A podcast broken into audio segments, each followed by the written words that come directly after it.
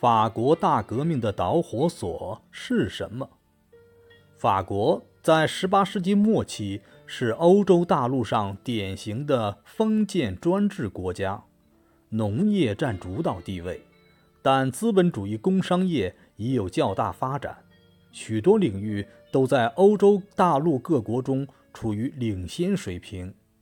然而，腐朽的封建专制制度严重阻碍了资本主义的发展。资本主义工商业的发展使法国阶级关系发生了变化，而新的生产力与旧的生产关系的尖锐矛盾使阶级斗争日趋激化。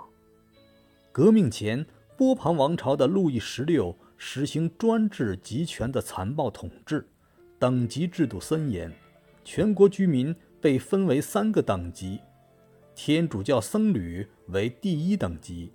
封建贵族为第二等级，资产阶级、城市平民、工人和农民为第三等级。封建法律明文规定，僧侣以祷告为国王服务，贵族以宝剑为国王服务，第三等级以财产为国王服务，第一二等级为特权等级，他们霸占了政府、军队和教会的重要职位。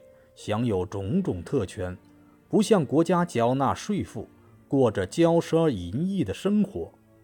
十八世纪末，法国的统治阶级已非常腐朽，国王及王室成员穷奢极欲，国内政治腐败不堪，对外战争也屡遭失败。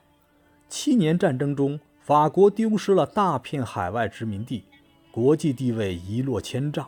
政府财政陷入崩溃，后又因参与北美独立战争，军费剧增，财政危机进一步加剧。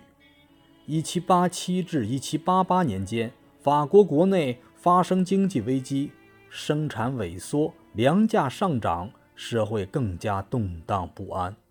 这一切都表明，法国的旧制度已陷入绝境，革命的爆发已不可避免。迫于财政压力，路易十六决定召开已中断一百六十多年的三级会议。一七八九年春，资产阶级利用这个机会积极开展政治活动，尤其是在选举三级会议代表和起草陈情书的过程中大造舆论。在巴黎及各地出版的许多传单和小册子中。西埃耶土的《什么是第三等级》一书流传最广，各阶级向三级会议提交的陈情书中提出了各自的要求。三级会议的召开及其斗争成为法国大革命的导火线。一七八九年五月五日，三级会议在凡尔赛宫正式开幕。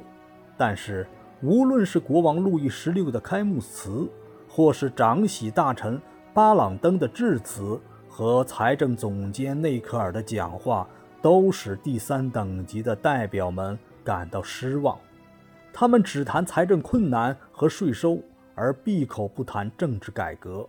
这表明宫廷只把代表们当作纳税人，而不当作立法者；当做专制君主的臣仆，而不当做拥有主权的国民的代表。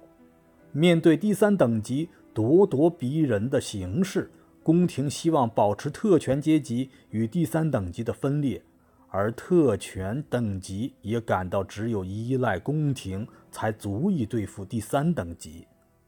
接着，由于代表资格审查问题而引发了关于会议召开方式的争执，进而导致第三等级代表在议会斗争中的胜利。第三等级主张三个等级一起开会，共同进行资格审查，这无异于取消等级划分，以个人表决代替等级表决。特权等级则坚持三个等级分别进行。争执持续了一个多月，而不能达成妥协。第三等级不得不单独审查自己代表的资格，然后于六月十七日宣布。他们代表全体国民组成国民议会，宣布自己是国民的使者，拒绝征收新税，要求政府偿付国债，宣布国王无权否决国民会议的决议。不久，参加三级会议的低级僧侣和自由派贵族开始转向第三等级，参加了国民会议。国王在局势失去控制的情况下，被迫同意三个等级的代表在一个会场开会。七月九日，国民议会宣布更名为制宪议会，大革命的风暴即将来临。